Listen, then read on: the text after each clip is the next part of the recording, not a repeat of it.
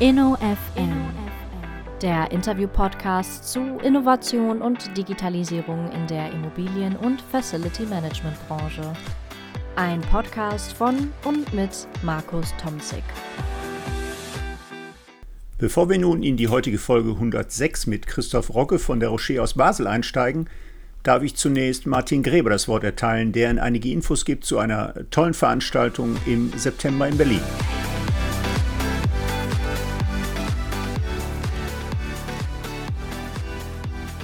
Liebe Zuhörerinnen und Zuhörer, das Team der Zeitschrift Der Facility Manager organisiert am 12. und 13. September in Berlin die Tagung Nachhaltigkeit im FM ESG in Wirtschaft, Industrie und Verwaltung. Partner sind der Deutsche Verband für Facility Management GEFMA, Cornet Global Germany und die Initiative Ressource. Als Vortragende sind unter anderem dabei Sandra Weser, Mitglied des Deutschen Bundestags und Vorsitzende des Ausschusses für Wohnen, Stadtentwicklung, Bauwesen und Kommunen, Wolfgang Sam, Abteilungsleiter Klimaschutz, Energiepolitik und Nachhaltigkeit beim ZIA und Brigitte Burscheid, Spartenleiterin FM bei der Bundesanstalt für Immobilienaufgaben. Ein Highlight im wahrsten Sinne des Wortes wird am 12. September die Abendveranstaltung im Fernsehturm auf dem Alexanderplatz. Das ausführliche Programm und das Anmeldeformular finden Sie unter www.facility-manager.de slash Nachhaltigkeit 2023.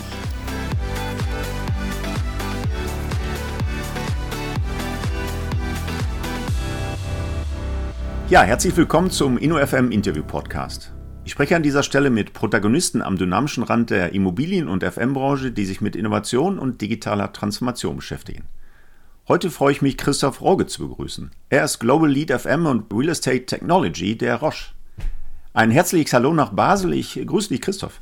Hi Markus, wie geht's dir? Ja, geht wunderbar. Äh, Christoph, ich würde vielleicht direkt mal auf dein Setting eingehen. Ich sehe dich da stehen, ich glaube nicht im Homeoffice, sondern bei der Roche tatsächlich in so einer Art Think Tank. Äh, du stehst und sprichst in einem genau. Mikrofon und wir sehen uns über den Zoom-Call ja parallel zu unserem Interview. Äh, nimm uns mal mit, wo bist du da gerade, in welchem Setting? Ja, ich bin hier in der Fokusraum bei uns, einfach ein kleines Räumchen, weiß ich nicht, zweimal drei Meter oder sowas am Schreibtisch drin, zum konzentriert arbeiten oder, oder wie immer auch, oder Interviews machen oder mal ungestört telefonieren oder sowas. Das haben wir schon länger im Einsatz, haben es seit Jahren sowas eingebaut bei uns, weil wir vermerken, dass Leute da sich auch mal ganz gerne zurückziehen. Wir merken auch, dass das seit der Pandemie nicht abgenommen hat, trotz Homeoffice, dass Leute herkommen, und wir versuchen immer mehr jetzt die Dinger auszustatten mit Kameras und so weiter. Haben hier eine HD-Kamera sogar, siehst mich auch in HD. Ah, äh, was wir nicht haben, sind richtig gute Mikrofone. Deswegen über privaten verbunden. Genau, was auch so ein bisschen Manko ist, wo wir einfach merken, dass Leute einfach diese Dinger nutzen zum Telefonieren, zum Verbinden mit anderen Leuten virtuell. Und da wäre ein cooles Licht und cooler Ton und cooles Bild eigentlich schon ausschlaggebend. Ja, aber für uns, für unsere Podcast-Zwecke ist das perfekt, dein Setting. Okay. Ja, sehr spannend. Da sind wir schon fast im Thema. Christoph, aber ich habe Roche richtig ausgesprochen oder wie firmiert ihr jetzt wirklich? Ihr seid irgendwie als Roche-Gruppe und ehemals ja auch, wenn ich das ja. richtig in Erinnerung habe, als F. Hoffmann La Roche AG. Nimm uns mit, wie ist die offizielle Firmenbezeichnung, die ich hier nutzen sollte? Also in meinem Arbeitsvertrag steht äh, F. Hoffmann La Roche AG in, in Basel. Wurde gegründet 18, oh, erwischt, 95 oder 96, müsst ihr eigentlich wissen, von Fritz Hoffmann ja. und seiner Frau Adele La Roche. Und Fritz Hoffmann war früh schon Richtung Marketing unterwegs, was eigentlich ganz cool ist. Und wir haben sehr, sehr früh, was untypisch ist für mitteleuropäische Unternehmen, Dependancen gegründet in, in Tokio 1905, glaube ich, also relativ zeitnah und auch in einer Zeit, in der es Probleme, die wir aktuell hier mit unseren Verbindungen und Videos haben, gar nicht gab, sondern einfach Brief. Oder? Er hat gesagt, Fritz Hoffmann, das kann kein Mensch irgendwo aussprechen.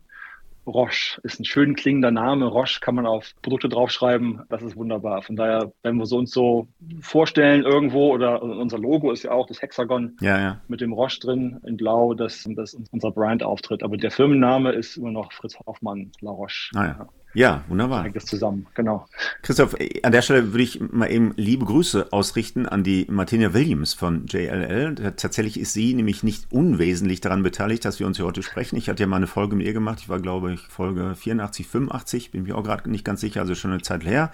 Von daher schöne Grüße, dass sie da den Kontakt hergestellt hat. Ich freue mich nicht nur, weil das thematisch ein ganz spannender Zuschnitt wird heute, sondern auch, weil ich mal wieder einen Gesprächspartner aus der Schweiz habe. Also ich habe ja schon einige Interviews mit Damen und Herren in der Schweiz geführt. Dabei fällt mir auf übrigens, dass du noch nicht so angekommen bist in der Schweiz, dass du an den Satz immer ein Oder hängst, ein Oder. Das, Nein, das da bist, aber da, da, kommen wir gleich nochmal zu deinem persönlichen Lebenslauf. Aber äh, Scherz beiseite, ich hatte ja den Jori Engel von der Swisscom schon dabei und ein paar andere. Und oh, tatsächlich cool. ja. er, freut sich, er freut sich mein Podcast in der Schweiz auch großer Beliebtheit. Das finde ich ganz toll. Man, man kriegt ja mal so Hitlisten auch der entsprechenden Länder, überwiegend ja in der Dachregion bei mir. Und in der Schweiz bin ich manchmal in den Ranglisten höher als in Deutschland. Da gibt es vielleicht auch noch nicht so viele im Businessbereich, was Immobilienbezug hat. Keine Ahnung, woran es liegt, aber das freut mich sehr. Also Christoph, ich habe es gerade angedeutet, äh, in meinen Podcast-Folgen stellen sich die Interviewpartner tatsächlich am Anfang vor. Du hast uns gerade schon ein bisschen mitgenommen in die Roche-Welt, wenn ich das so sagen darf. Wir werden sicher nicht die Zeit haben, um diesen Riesenkonzern hier in Gänze vorzustellen. Du hast gerade schon gesagt, über 130 Jahre sind es, glaube ich, wenn ich richtig rechne. Und ihr habt ja auch, weiß ich, 70 Milliarden Umsatz und 100.000 Mitarbeiter. Das sind zumindest die Zahlen, die ich noch in Erinnerung habe aus meiner Vorbereitung. Aber obwohl wir die Zeit nicht haben, nimm uns doch bitte mit in deinen Bereich. Wie bist du, was hast du gemacht, wo kommst du her? Wie bist du dann zu Roche gekommen? Und äh, besonders spannend ist ja dann dein Verantwortungsbereich den ich ja im Intro genannt habe, dann so ein Stück weit einzuordnen in diesem Bereich, denn du bist in einer der Divisionen der Roche, der Diagnostics, äh, ja. äh, glaube ich zumindest gelesen zu haben, einer der beiden Divisionen dieses riesen Pharmakonzerns.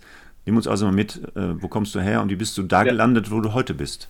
Sehr gerne. Ich kann relativ früh anfangen. Ich habe Architektur an der TU München studiert was mich an Architektur interessiert hat, ist einfach, ist Gebäude zu bauen oder Plätze zu schaffen, die dem Menschen dienlich sind. Was eigentlich die Kernidee der Architektur ist, oder? Das ist das, was, was wir eben machen wollen. Diese schönen großen Glaspaläste und so weiter ist zwar was fürs Foto, aber ich glaube, wir als Menschen fühlen uns dann doch anders wie wohl und, und das zu erkunden, zu sagen, was braucht der Mensch eigentlich, hat mich so umgetrieben. Und da bin ich eher durch Zufall irgendwie in so eine Designberatung gerutscht nach dem Studium. Wir haben das global gemacht für Mittelständler oder auch größere Firmen, zu gucken, dass wir über eine Setting, über Workshop-Settings und so weiter, ein paar Visioning-Sessions rausgefunden haben, was die Leute eigentlich wirklich brauchen. Nicht, was sie wollen, was sie meinen, sie wollen oder was sie meinen, was sie brauchen, ja. sondern zu verstehen, was, was macht ihr eigentlich? Und dieses, was macht ihr eigentlich, haben wir übersetzt in ein Raumprogramm.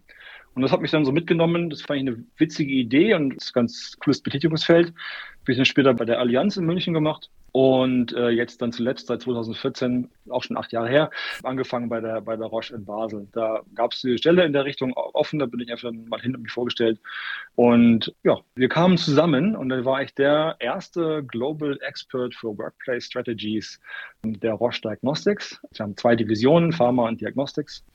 Und äh, wir machen die eben die in letzter Zeit leider sehr vielen Menschen bewusst gewordene äh, Diagnosesparte. Äh, mhm. jeder, der schon mal ein Stäbchen in der Nase hatte, was wahrscheinlich alle der Welt hatten, der weiß inzwischen, das geht mit relativ hoher Wahrscheinlichkeit über unsere Geräte, machen wir. Und ja, 2014 angefangen, dieses Thema aufzubauen bei der Roche. Wie können wir rangehen an unsere Bauprojekte, an unsere Umbauprojekte und nicht einfach irgendwas hinstellen, was der Nachbar hat oder was gerade in irgendeinem Magazin veröffentlicht worden ist oder sonst irgendwas, sondern was brauchen wir eigentlich? Was wollen wir eigentlich machen?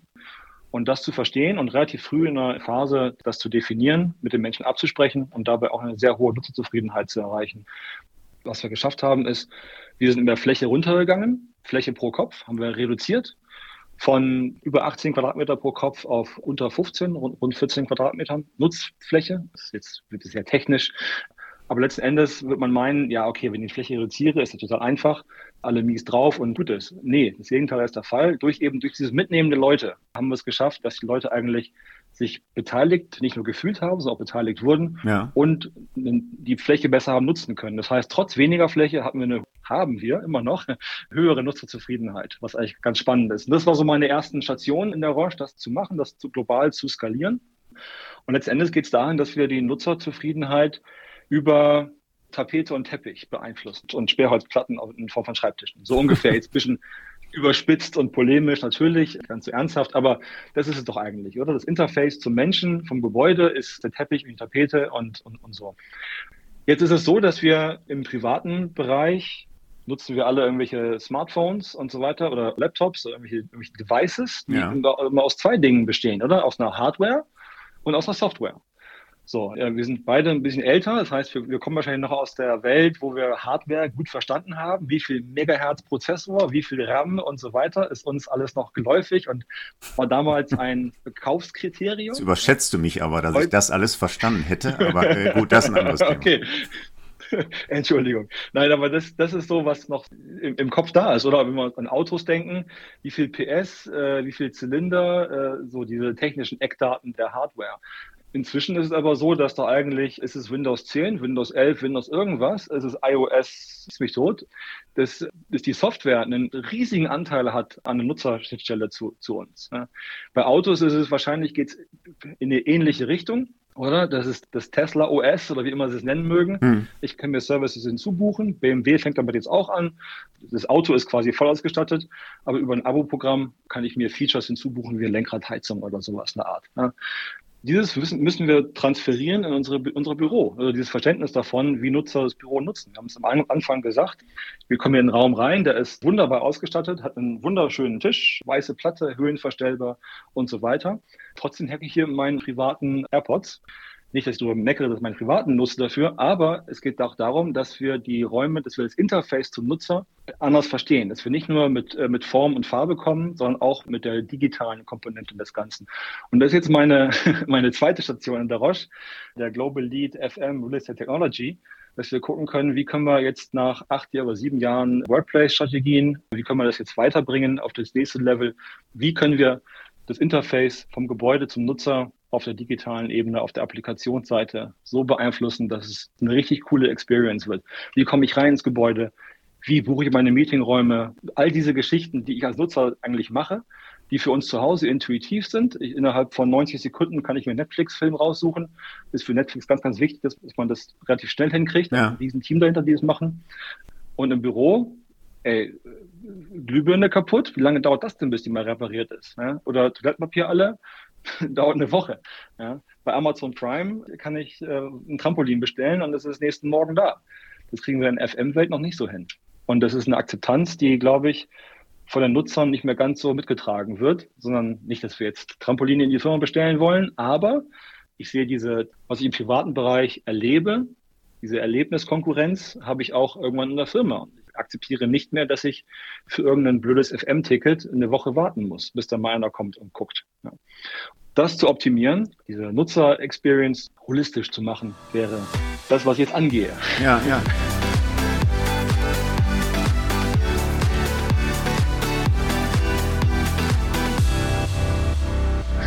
ja, lange Intro, aber natürlich schöne, viele Vorlagen gegeben, Christoph, für Themen, die wir vielleicht ja, mit Blick auf die Uhr vielleicht nicht alle so ausführlich beschreiben können. aber äh, danke erstmal dafür. Jetzt nimm uns mal mit, wie hat sich aus deiner Perspektive so ein äh, Workplace Strategy Modell durch die Pandemie verändert? Also das war ja in vielen Bereichen ein ja. Treiber und vor allen Dingen auch für den Teil, den du ja jetzt in der zweiten Stufe angedeutet hast nämlich der Bereich Real Estate Technologies, für die du zuständig bist, da die Pandemie nicht auch als Treiber fungiert für so einen Bereich? Wir kommen dann gleich nochmal auf das ganze Thema Sensorik und KI, ist jetzt auch in aller Munde, aber vielleicht erstmal ganz bescheiden. Was ist da in den letzten Jahren wirklich passiert bei euch und bei der Roche?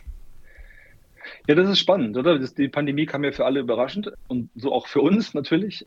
Plötzlich arbeiten alle von zu Hause verordnet. Wir hatten das Glück, mhm. dass bei uns durch die, dass wir alle Laptops haben und ja, wir nutzen Google Suite als äh, Office-Software und Google Meet. Alles ganz gut funktionierte auf der Seite. Auf der anderen Seite haben wir natürlich einen riesen Fass aufgemacht, eine riesen Tür aufgestoßen.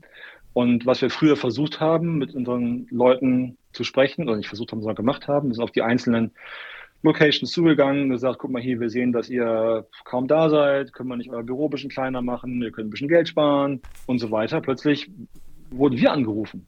Okay. Gesagt, von irgendeinem Country Manager, der sagte, hey, guck mal hier, mein Büro ist leer können wir es bitte aufgeben? Die arbeiten alle von zu Hause aus. Ich will kein Büro mehr haben. Mhm. Ja, das geht nicht. ja, wir brauchen da irgendwo noch einen Briefkasten, wo die Firmenadresse firmiert ist.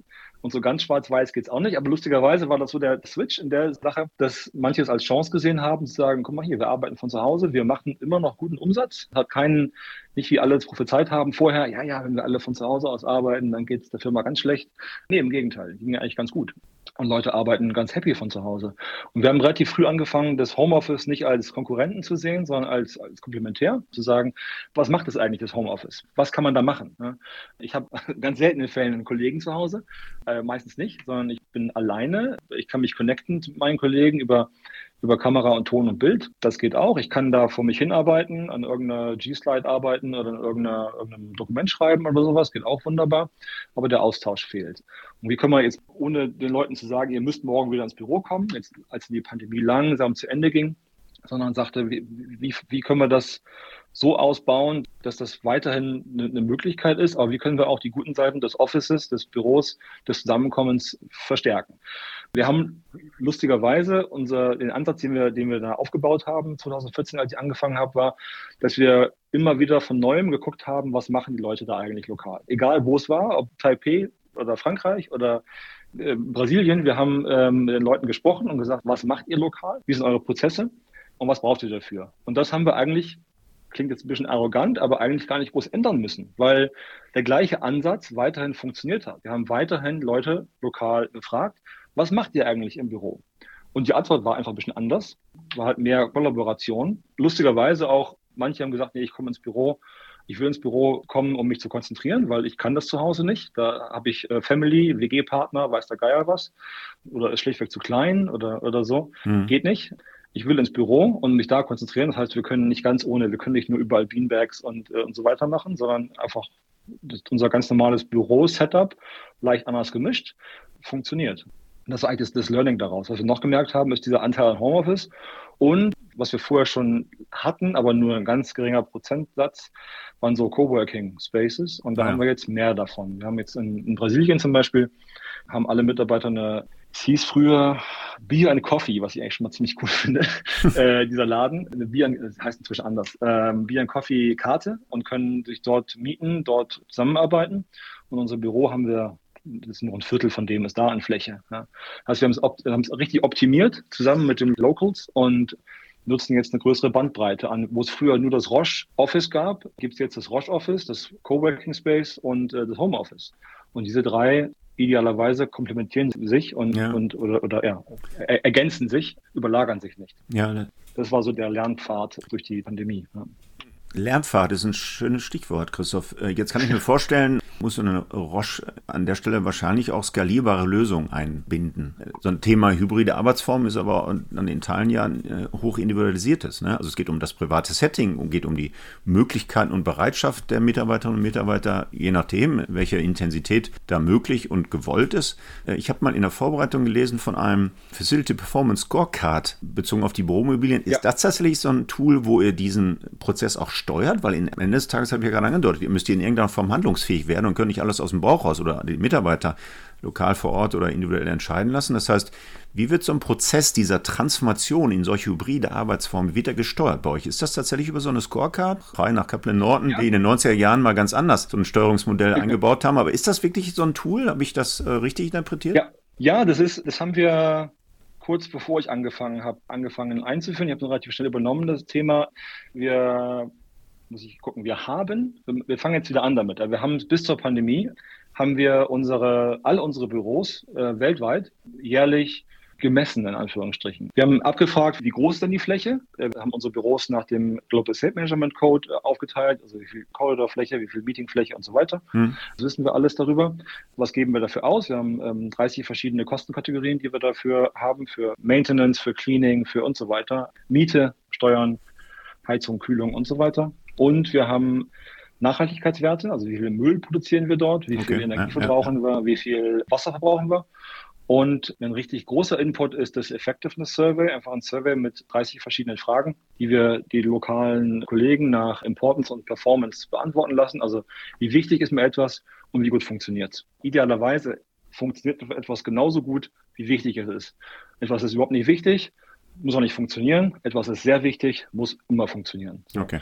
Und diese drei Dimensionen, also Effizienz, Kosten und Fläche, äh, Effektivität durch die Survey und Nachhaltigkeit über unseren äh, Waste, Water und Energy bilden äh, bei den Scorecard. Das hilft uns, das eine nicht zu betreiben auf Kosten des anderen. Also wir werden nicht übereffizient, weil irgendwann wahrscheinlich die Mitarbeiter sagen, ihr spinnt ja wohl. Wir werden nicht übernachhaltig, weil irgendwann die Kosten davon laufen wahrscheinlich, vermute ich mal. Oder wir werden nicht übergünstig, weil irgendwann äh, der Rest auch nicht, nicht passt. Also es ist eigentlich so ein selbstregulierendes System. was aber, was uns wichtig ist, sehr, sehr konkrete Handlungsanweisungen enthält, die wir auch austauschen über die äh, FM-Organisationen global. Äh, wir haben da rund 200 Gebäude drin, die größeren Offices global. Und das ist für uns ein wunderbarer Einstieg, ein wunderbarer Ansatz zu gucken, wo stehen wir da eigentlich? Normalerweise sind wir zu dick unterwegs, wir haben zu viel Fläche. Mhm. Ich habe es am Anfang gesagt, hast vorhin gesagt, wir kommen von rund gut 18 Quadratmetern pro äh, Mitarbeiter und haben das massiv reduziert. Das können wir nur sagen, wussten wir nur, weil wir es gemessen haben. Ja. Wir sind in der Pharmabranche unterwegs. Wir können nicht zur FDA laufen und sagen, hey, das funktioniert, wirklich, glaubt uns. Ja, genau. Gar kein Fall. Wir müssen das alles nachweisen. Und wir haben sehr, sehr, sehr gute Data Scientists bei uns, die uns alles um die Ohren werfen, wenn wir nicht sauber arbeiten. Also diese Datengrundlage ist für uns unheimlich wichtig, Dinge zu steuern. Ja. Ja, spannend. Dann bleiben wir doch mal vielleicht ein bisschen operativer, auch wenn das für den einen oder anderen Hörer ein bisschen technokratisch klingt. Aber diese Balance Scorecard, diese Performance-Kennzahlen, nenne ich es mal, KPIs, in diesen drei Dimensionen, die du gerade genannt hast. Was ja. sind das für konkret für KPIs? Ne? Du kennst auch von Peter Drucker den berühmten Spruch, äh, if you can't measure it, you can't manage it. Ne? Du hast das gerade angedeutet, ist, genau. ist zentral. Aber jetzt haben wir nur die drei Dimensionen gerade anskizziert. Was sind das konkret für KPIs, die jetzt in diesen drei Dimensionen wirklich nutzt? Weil das ähm, ist noch so ein bisschen abstrakt an der Stelle. Ist das wirklich gar, so? Ähm, gar nicht so viele. ah, okay, gar nicht so viele. Das ist schon mal erfreulich. Nee, weil es ja managebar sein muss. Oder es gibt diese andere, andere wunderbare Zahl, was war das, sieben oder fünf oder irgendwie sowas. Wie viele KPIs kann ein Mensch überhaupt verarbeiten? Oder? Wir merken es im, im, deutschsprachigen Raum ist oft die Idee des, des Übertreibens. Also ich habe für jedes, ich habe für jedes Ding irgendwie eine KPI und, und so weiter. Da frage ich mich ja wirklich, ob das wirklich eine KPI ist ein Key Performance Indicator oder einfach nur ein Performance Indicator. Ja. Mhm. Im Auto habe ich ein Tacho, einen Drehzahlmesser, wenn ich Benziner habe oder einen Verbrenner. Und das war es dann ja auch schon fast. Vielleicht noch irgendwie Wassertemperatur oder sowas. Aber relativ reduziert. Ja. Mit den Dashboards, die wir teilweise sehen, da kann doch kein Mensch irgendwie Auto fahren oder sonst irgendwas machen damit. Das ist einfach ein riesen Konvolut an Informationen. Das, das funktioniert nicht. Und so haben wir eben diese drei, diese drei Dimensionen, die wir in der Score packen, mit denen wir messen können. Aber ganz konkret haben wir zum Beispiel Fläche pro Kopf. Ja, so, geht ein unsere Effizienzdimension, eine KPI, die wir messen. So, dann haben wir die Kosten pro Kopf oder Kosten pro Quadratmeter. Das sind ja schon zwei KPIs. Das versteht auch jeder, oder? Ich, Fläche pro Kopf ist mir irgendwie klar, was das bedeutet. Ich habe mhm. Köpfe, ich habe Fläche und ich kann das auch machen. Ich, ich kann da auch das managen. Ich kann die entweder mehr Leute einstellen oder die Fläche reduzieren, je nachdem, in welchem Bereich ich unterwegs bin. Und damit kann ich diese Zahl beeinflussen. Wenn ich aber CO2 zum Beispiel angucke, das ist eine sehr, sehr wichtige KPI, gar keine Frage. Aber wenn ich jetzt weiß, mein Gebäude verbraucht 683 Tonnen CO2 pro Jahr oder so, was mache ich damit? Ich muss das wieder runterbrechen und sagen, ich weiß, dass es aus meinem Embedded Carbon kommt, ich weiß, dass es aus meinem Betrieb kommt. Kann ich daraus was ableiten? Weiß ich, dass, damit, dass ich die Klimaanlage anders einstellen muss?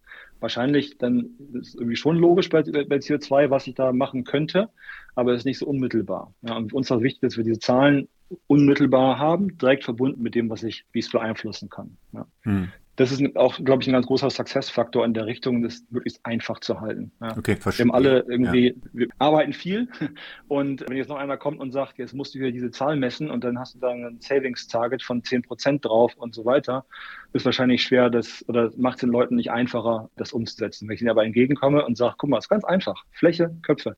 Ja. Die beiden Zahlen musst du beeinflussen, dann wirst du besser. Dann kann das jeder umsetzen eigentlich. Ja.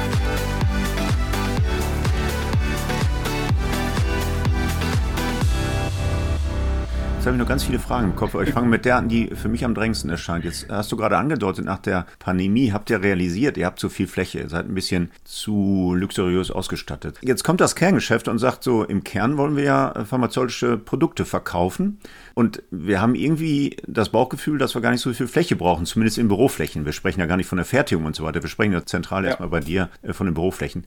Wie viel gönnen wir uns denn nicht nur, sondern wie viel brauchen wir tatsächlich? Also ist diese Beziehung zwischen Büro, Arbeitsplatz und dem Kerngeschäft in vorhin auch über eure Scorecard oder die, über die KPIs hergestellt? Also ich meine, es geht ja nicht nur um die Kosten pro oder Fläche ja. pro Kopf, sondern tatsächlich um den, ich nenne es jetzt mal ein bisschen akademisch, in einen Wertschöpfungsbeitrag ja. der aus diesen Unterstützungsprozessen herrührt. Und das ist ja der eigentlich spannende Punkt, oder? Den habe ich mit den Juri Engel damals auch ein bisschen andiskutiert. Da kriege ich so richtig den Knopf noch nicht dran. Und das nee, ist ja der Grundgedanke übrigens auch der Blend Scorecard, jetzt werde ich wieder akademisch, diese Ursache-Wirkungsbeziehung über die Dimensionen rauszuarbeiten. Also welche KPIs ja, geben genau. da Auskunft? haben wir nicht. Ganz doof. Also das ist der heilige Gral, also ja. wir, wir wissen wollen, wie produktiv sind unsere Mitarbeiter aufgrund der Teppichfarbe. Wer das beantworten kann, der weiß ich, der hat, hat glaube ich, ausgesorgt. Das kriegen wir nicht hin. Wir haben aber uns es einfach gemacht und gesagt, wenn die Nutzer zufrieden sind, dann sind die wohl auch produktiver oder kommen öfter ins Büro, arbeiten besser zusammen und so weiter. Also wir haben einfach Happiness als Proxy genommen für Produktivität. Wir haben und, und fragen sie einfach, wie gut funktioniert das ganze Büro für dich eigentlich? Sag mal doch mal, was ist dir wichtig? Schreibtisch, persönlicher Locker, Toilettenanlagen, was ist dir wichtig und wie gut funktioniert das Ganze eigentlich für dich? Ja? Und daraus können wir ganz gut eigentlich ableiten, zu sagen, wo ist eigentlich der Schwerpunkt? Dein Thema ist Temperatur. Ganz witzig. Temperatur ist für alle sehr, sehr, sehr wichtig. Aber wenn ich mir ein Gebäude angucke, wo ich meine, dass die Temperatur relativ gleich ist, technisch gemessen, mhm. äh, physikalisch gemessen, sagen die Nutzer, nee, funktioniert nicht oder funktioniert super. Es ist eine riesen Bandbreite an Zufriedenheit da bei der Temperatur. Aber alle sagen, es ist wichtig. Da ist die Handlungsanweisung direkt daraus zu sagen, eigentlich kannst du nicht viel machen. Weil Temperatur ist so subjektiv, da kannst du es wärmer machen oder kälter. Du wirst immer Leute haben, die sind happy und die sind nicht happy. So. Aber andere Dinge, wie zum Beispiel das ist eigentlich krass, dass wir das überhaupt noch diskutieren müssen, aber sind Hygiene Areas, also Toiletten, ist auch in relativ vielen Leuten wichtig. Und wir haben ein paar Gebäude, in denen die einfach nicht funktionieren. Ja, und das ist dann ziemlich klar, wo ich ansetzen muss. Ja, das ist einfach, wenn das WC nicht geputzt ist oder wenn das irgendwie, komisches Thema gerade, Entschuldigung dafür. Aber alles ähm, gut, alles gut. So eine Maslow-Pyramide ziemlich weit unten. Ja. Und da haben wir eigentlich ein wunderbares Instrument dafür zu sagen, du musst dir nur diese Liste nehmen, sortierst die von, von schlecht bis gut und fängst bei schlecht an. Ja. Und dann kannst du mit relativ wenig Geld relativ viel rausholen. Ja. Weil wenn ich dann anfange, die Fassade zu putzen, was vielleicht toll ist oder, oder mal wieder gemacht werden müsste, aber das kein Nutzer interessiert, das heißt ziemlich rausgeworfenes Geld. Ja. Hm. Wir haben es oft in der FM-Welt, dass wir natürlich riesige, also ich, oder ich habe nicht, nicht so direkte Beziehungen. Ich kann zum Beispiel auch einfach äh, Nutzerzufriedenheit mit einem Fruchtkorb herstellen. Nutzer ist unzufrieden mit irgendwas, mit der Menge an Meetingräumen ich stelle einen Obstkorb hin und es funktioniert. So, das ist, heißt nicht unbedingt einen direkten Zusammenhang, aber ich kann teilweise, wenn ich ein Problem habe, was ich nicht lösen kann, sofort, durch mehr Meetingräume oder durch weiß der Geier was, kann ich auch andere Dinge mir ausdenken, die vielleicht sogar relativ wenig kosten um Nutzerzufriedenheit herzustellen. Und das ist unser Tool dafür, was wir dafür, was wir dafür nutzen. Okay. Jetzt ist dein Verantwortungsbereich ja am Ende mit Real Estate Technology bezeichnet. Äh, werden wir vielleicht mal ein bisschen genau. technischer, genau. weil Daten oder Benchmarks allgemein, die wir gerade so ein bisschen anskizziert haben, Benchmarks kriegen wir über Daten. Daten kriegen wir zum Beispiel über solche Surveys, wo Mitarbeiterzufriedenheit abgefragt wird, aber Daten kriegen wir auch über technische Systeme. Zum Beispiel Sensorik genau. ist in aller Munde ich will jetzt gar nicht von KI sprechen, weil ChatGTP ist zumindest ja jetzt ganz hoch gehypt. Die KI soll irgendwann mal wenn es dann mal funktioniert, solche Daten, Muster erkennen und die auswerten und so weiter und dann Handlungsempfehlungen geben, aber da sind wir noch gar nicht. Wie ist der Stand bei euch, was so das Thema Sensorik? Oh, jetzt sehe ich ein abwiegendes skeptisch gucken. Skeptisch Nein. gucken, ja, aber bleiben wir zumindest mal bei dem einfachen Thema der Sensorik. Wie ist da der Stand bei euch? Also gibt es overengineerte Bürogebäude, wo viel Sensorik eingebaut wurde, aber nicht viel rauskommt. Wie gehst du in deinem Verantwortungsbereich mit dem Thema um? Ja, Sensorik ist auch so ein Thema, was in aller Munde ist, wahrscheinlich auch wie ChatGPT, wo alle eine Meinung zu haben und alle wissen ganz genau, wie das funktioniert. Alle sind Bundestrainer, oder? Und das ist bei Sensorik das Gleiche. Wir brauchen die überall möglichst hochauflösend. Wir müssen verstehen, wie oft das WC benutzt wird und oder welcher Schreibtisch wann wie genutzt wird und so weiter. Das ist wieder WC-Thema. Entschuldigung. Ich lege noch einen drauf, wann das letzte Papierblatt genau. aus dem Spender gezogen wurde. Das kann der Sensor ja auch ganz easy erkennen. Ne? Ja, haben wir alles. Haben wir alles. War ich letzte Woche im Büro bei uns, das heißt keinen Namen, und da haben wir einen Seifenspender und Handtuchspender, der automatisch Tickets erstellt, wenn er alle ist. Was äh, im Prinzip nicht schlecht ist. Im Prinzip. Ich finde, diese Sensorthematik ist zu kurz gesprungen das passt schon, aber in meinen Augen sind Sensors langsam Commodity, oder? Sie werden immer günstiger, das sehen wir deutlich. Ja, ja. Ähm, dieser Hype über Sensoren flacht ab, was auch wichtig und gut ist. Und wir kommen hin zu einem Bereich, in dem wir jetzt langsam mal verstehen müssen, was ich eigentlich damit mache. Weil es ist total toll, wenn ich mir die Decke voll nagel mit irgendwelchen Sensoren, aber nichts mache damit. Mein Ansatz ist oder mein Verständnis ist, dass wir mit jedem Datenpunkt, den wir sammeln, auch eine Verpflichtung eingehen, damit was zu machen. Das ist, ist ein Grundsatz, den ich verfolge. Und das äh, ist mir sehr wichtig. Das heißt, wenn wir die Decke voll nageln mit Sensoriken, dann muss ich damit irgendwas tun. Und dieses irgendwas tun ist nicht nur auf dem Dashboard darstellen und dass alle drumherum stehen können und sagen, uh, guck mal, da war jemand am Schreibtisch gestern, sondern was mache ich damit? Was ist der Mehrwert davon? Ja, genau. Ich kann dann sehen, beim Meetingraum lassen wir noch eingehen. Oder? Im Meetingraum, wenn ich jetzt hier, hier mit einem Bluetooth-Beacon drin, hier aber keinen, nee, haben wir keinen Sensor. Aber der Sensor wird jetzt aufnehmen, ja, der Christoph, hoffentlich nicht der Christoph, sondern hoffentlich äh, nur jemand, steht in, in diesem Raum drin ist also belegt. Dann könnte ich das irgendwie, äh, ich weiß nicht, am Aufzug irgendwo darstellen und sagen, der Fokusraum ABC ist, ist aktuell belegt. So. Dann kann ich aber auch, wenn ich vorbeilaufe, durch Fenster gucken, oder? Also ist noch nicht so ein Riesending. Aber vielleicht über Zeit kann ich damit Muster erkennen und sagen, okay, dieser Raum oder diese mehrere Räume hier in der Reihe, die sind immer am, was haben wir heute, Dienstagnachmittag belegt, aber auf der Südseite vom Gebäude sind noch zehn Räume frei. So, mhm. wenn ich das mal verstanden habe irgendwann, dann kann ich dem Nutzer, der einen Meetingraum sucht oder einen Fokusraum sucht, den kann ich dann guiden und sage, guck mal hier, am Dienstag sind noch Fokusräume frei auf der Südseite vom Gebäude, da kannst du mal hinlaufen. So. Und da müssen wir eigentlich hinkommen. Unsere automatisierten nicht nur einfach alles verdashboarden, was wir so an Daten finden, sondern Handlungsempfehlungen daraus ableiten. Wie vorhin angesprochen, lustigerweise mit dem Auto, oder? Der Mechaniker macht sein Steckerchen da rein und kriegt auf seinem Display, was kaputt ist, welche Fehler, aber gleichzeitig auch eine Handlungsempfehlung, was er auszubauen hat und auszutauschen ist. So. Nur das Dashboard zu sagen, Wasserpumpe kaputt, ist total toll, aber bringt nicht wirklich einen weiter. Aber zu sagen, Wasserpumpe kaputt, bitte austauschen, da und da bestellen, so und so einbauen, das ist dann der Mehrwert. Wenn wir das aufs Gebäude übertragen, haben wir eigentlich die Sensoren, die wir haben, die müssen wir richtig ins Arbeiten kriegen. Und da ist auch die große Frage, die ich habe, müssen wir alles vollpflastern mit Sensoren oder was ist eigentlich mein Use Case dafür? Ja, ja. Will ich verstehen, wie voll eine Etage ist, da reicht mir eigentlich an der Tür ein simpler Line-Counter wie aus dem Edeka, der mir sagt, wie voll die Etage ist nach, ja, zu jeder Zeit letzten Endes. Aber das Ding kostet nicht viel. Ich kann es wunderbar einbinden und kann damit verstehen, wie voll eine Etage ist. Oder wie voll eine Kantine ist. Oder sonst irgendwas. Ja, ja wie habt ihr jetzt ganz konkret, wenn ich da mal einhaken darf, wie habt ihr jetzt ganz konkret diese Einsparung an Fläche realisiert? Also, weil die muss ja auch Daten und nicht aus dem Bauch raus entstanden sein. Also die genau. Reduzierung der Flächen oder der Steigerung der Flächeneffizienz. Genau mit dieser Technologie, hab, die du gerade angedeutet hast? Jein, ich habe vor, wann war denn das? 2018 oder sowas. Anders, ein bisschen Storytelling dazu. Als ich angefangen habe bei der Roche, war mein erster Business Trip nach Shanghai. Und ich kam von der Allianz, ein bisschen Allianz-Bashing, Allianz war WLAN Todesgefahr, durfte man nicht, weil Strahlung und so weiter. Kein Gebäude mit WLAN. Wir haben in Singapur ein Gebäude aufgemacht, als ich dann gegangen bin, gerade so ohne WLAN. Also die Leute haben ihren LAN-Kabel gehockt und da gearbeitet, aber dieses Gebäude war ausgestattet physisch, also mit so Sitzecken und so weiter für WLAN-Nutzung quasi. Du konntest dich überall hinsetzen mit einem Bleistift und Papier. Ja, ja. Und dein Laptop hast du am Schreibtisch genutzt. So, Bashing Ende. In Shanghai bei Roche, wir kamen da an, das Gebäude war Core and Shell, war gerade so, also der Doppelboden war drin, aber kein Teppich drauf, keine Glaswände waren drin, es war einfach, war nichts.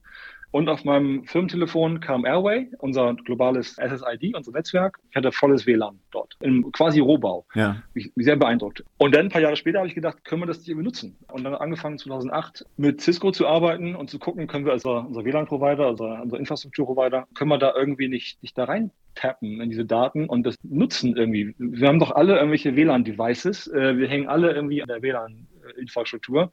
Das müssen wir doch irgendwie für uns nutzen können. Und in der Tat haben wir dann Cisco gearbeitet. Es gab damals das Cisco Mobility Experience Box, so eine Kiste. Davon haben wir drei Stück gekauft, die haben wir installiert, einmal in den USA, einmal in, in EMEA, einmal in, äh, in, Singapur. Und dieses Ding hat alle WLAN-Daten zentralisiert und äh, aufbereitet in ein Dashboard und gesagt, wie viele Leute in einem Stück Gebäude sind. Nicht, äh, nicht Etage, nicht Raum, Gebäude. Ja. Und so wussten wir einfach ziemlich genau, weltweit skalierbar, was eigentlich spannend ist, weil viele von diesen Projekten, die mal auf einem Gebäude funktionieren oder, oder so, global skalierbar hat es bisher keiner gehabt. Wir mussten auch mit Cisco zusammenarbeiten, damit ihre Sachen da debuggen konnten, weil auf der Größenordnung hat es noch keiner gemacht zu der Zeitpunkt. Aber wir hatten seitdem oder haben seitdem eine globale Übersicht, wie viele Leute in einem Stück Gebäude bei uns unterwegs sind. Und das ist super cool, wenn wir einen Mietvertrag haben, der ausläuft und wir mit dem lokalen GM sprechen müssen, der uns sagt, nee, nee, sind alle hier. Äh, ich brauche die gleiche Fläche nochmal. Hm. Und wir ihm sagen können, nee, sind sie nicht. Guck mal hier. Und dann kann man eine ganz andere Diskussion führen. Ja, dann kann man verstehen, dass da eigentlich die Hälfte der Leute gar nicht da ist äh, und wir aber für die andere Hälfte, die da ist, eine richtig coole Fläche uns leisten können. Ja. Und das einen sehr, sehr guten Effekt auf seine PL hat, lokal. Also das hat uns ermöglicht, eine ganz andere Diskussion zu führen. Das ist immer noch weit entfernt von Robo-Advice oder von, von automatisierten Mietvertragskündigungen oder sonst irgendwas. Aber es ist schon mal da, dass wir eine sehr, sehr gute Basis haben, um Diskussionen zu führen mit unseren äh, Entscheidungsträgern lokal. Ja, und das ja. ist auch akzeptiert. Die checken das. Die haben Zugriff dazu. Das ist einfach ein ganz simples Dashboard. Das sagt einfach Gebäude, Anwesenheit, Tag und dann so ein Seitendiagramm und fertig. Super doof. Aber es funktioniert. Hm.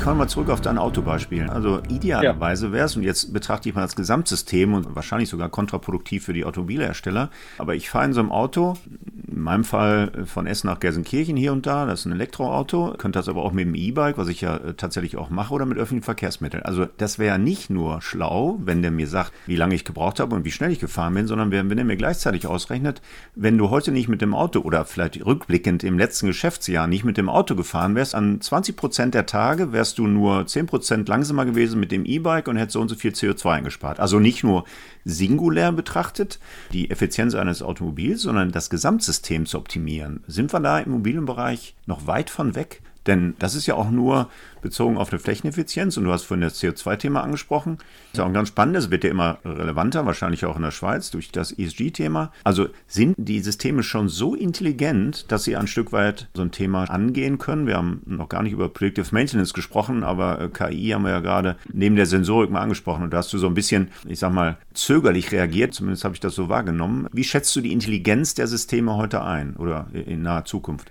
Ja, das ist ein gutes Thema. Die Intelligenz der Systeme kann nur so gut sein, wie die Daten, die da drin sind. Oder? Und da haben wir aktuell das Riesenthema. Dass jeder natürlich alles über sein Gebäude weiß irgendwie, aber diese Daten sind leben in PDFs, Excel-Tabellen oder die berühmte Excel-to-PowerPoint-Interface. Oder das ist alles irgendwo kreuz und quer verteilt und nicht konsistent. Allein wie wir ein Gebäude bezeichnen, ist und das spreche ich gar nicht für Roche alleine, sondern ich glaube einfach, dass es auch in dem Bereich noch nicht so ganz so weit ist. Und das ist die Grundlage für alles. Oder wie soll ich einer Maschine erzählen, oder anders gesagt, KI arbeitet mit gigantischen Datenmengen. Datenmengen, die wir im Facility-Bereich gar nicht kennen. Also selbst wenn ich total viel Gebäude habe, was sind denn das?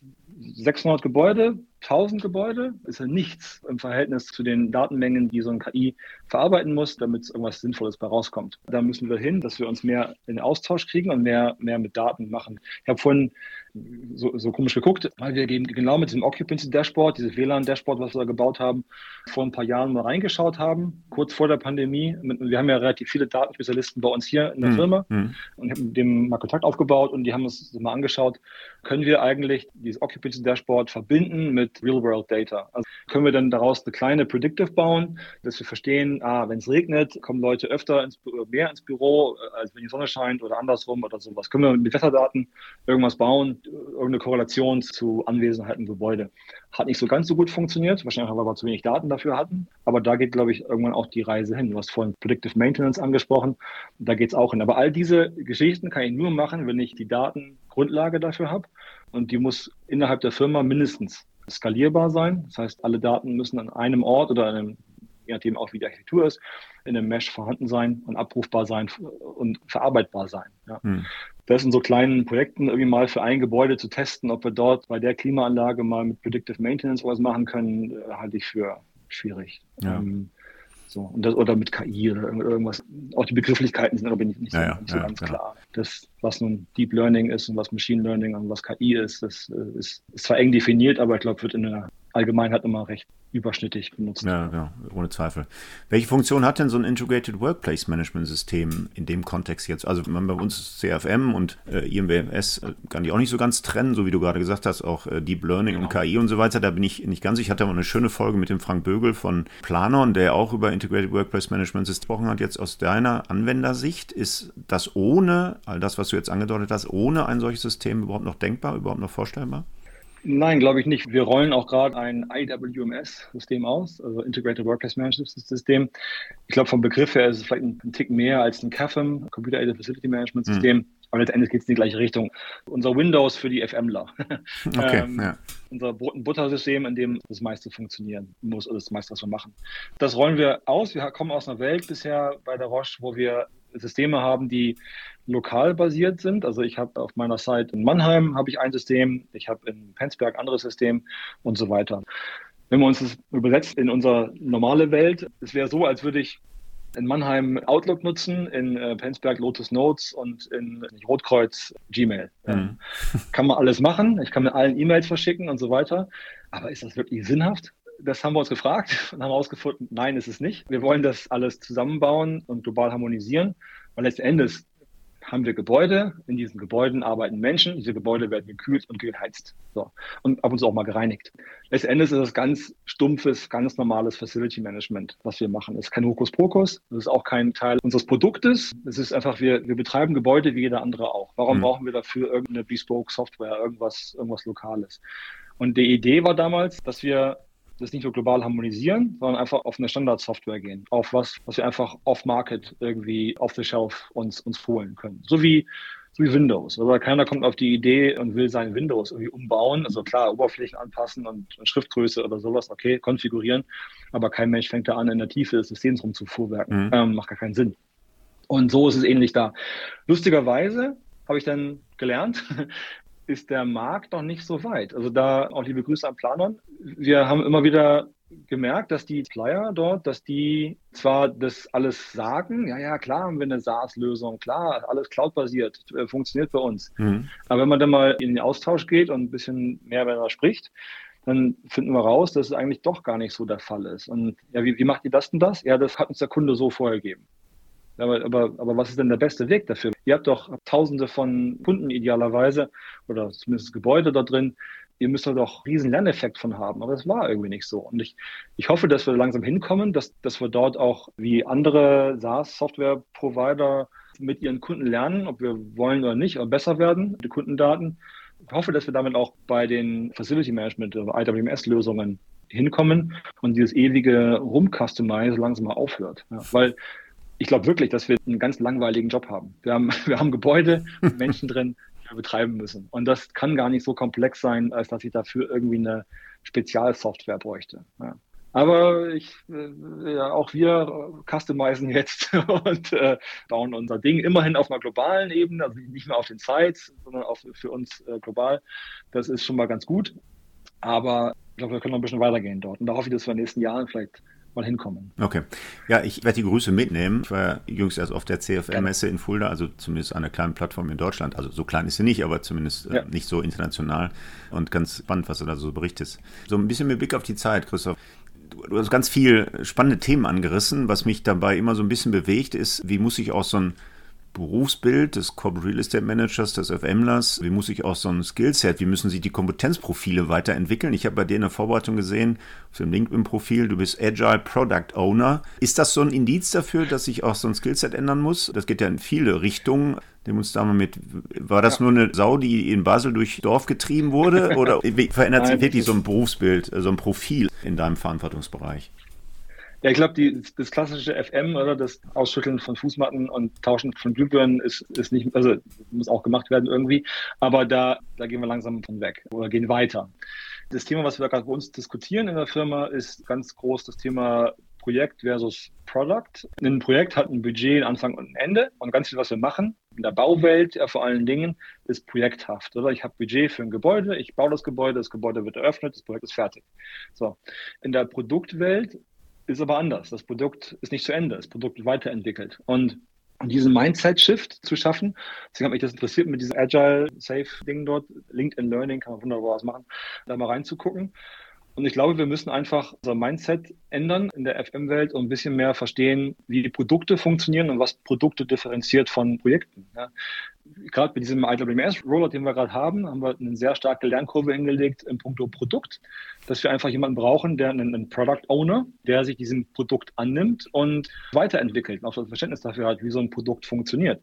Wir haben uns bewusst dafür entschieden, das Ganze äh, agil zu entwickeln und agil ist mir sehr wichtig, dass es nicht, ja, ja, ich arbeite von zu Hause und habe Turnschuhe an, ich bin agil definiert ist, sondern dass die richtige Definition ist nach Safe eben.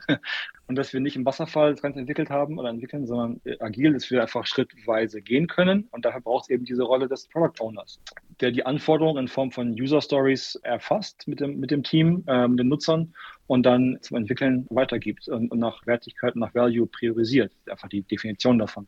Und wir werden immer mehr Produkte sehen, oder? Wir haben Jetzt IWMS ist ein größeres, so ein bisschen so ein grundlegendes, wo wir die ganzen Datenstrukturen drin haben und so weiter. Wir haben aber auch ein Visitor-Management-System. Je nachdem, welche Site man kommt, hat man verschiedene, hatte, muss ich jetzt sagen, hm. hatten wir verschiedene Visitor-Management-Abläufe, Systeme und so weiter. Das wurde jetzt vereinheitlicht. So, und dieses, dieses IVMS heißt lustigerweise, ist auch ein Produkt, Projekt ist jetzt fertig, das Ding ist ausgerollt. In jedem Standort gibt es jetzt einen Check-in für Nutzer, für Besucher und so weiter. Und jetzt kommen wir in, in, den Product Lifecycle. Das heißt, wir müssen jetzt anfangen, dieses Produkt zu betreiben, weiterzuentwickeln und so weiter. Und da haben wir noch keine Denke dafür. Ich habe jetzt mit, eben mit diesem Bereich, den ich jetzt da habe, äh, der neu berauscht ist, das Technology im Real Estate Bereich, angefangen mit LinkedIn Learning eine Playlist zusammenzustellen und bei uns intern zu veröffentlichen, zu sagen, was sind eigentlich so diese basic, ganz einfache Dinge, oder so 30 Minuten Learning Nuggets. Einfach mal zusammenzustellen, eine ganze Reihe davon, zu sagen, wenn wir jetzt mal zusammenarbeiten wollen, was wir wollen, um nicht wieder vom Anfang anzufangen und zu sagen, was ist eigentlich agil, worum geht's, diese Dinge mal zusammenzustellen und als so, als so Curriculum zu veröffentlichen bei uns intern. Ja. Und jeder, der dann da zusammenarbeiten möchte, muss, will, sollte das sich mal durchklicken. Ja, nicht alles äh, exzessiv durcharbeiten, aber da sind so ein paar Dinge drin, die dann so Grundverständnis, Mindset-Themen ansprechen, die wichtig werden. Und da sind wir an der FM-Community auch dran, dass wir das so weggehen von Glühbirnen austauschen, jetzt polemisch und salopp gesagt, hin zu, wir müssen verstehen, wie diese Dinge, wie, wie Produkte funktionieren.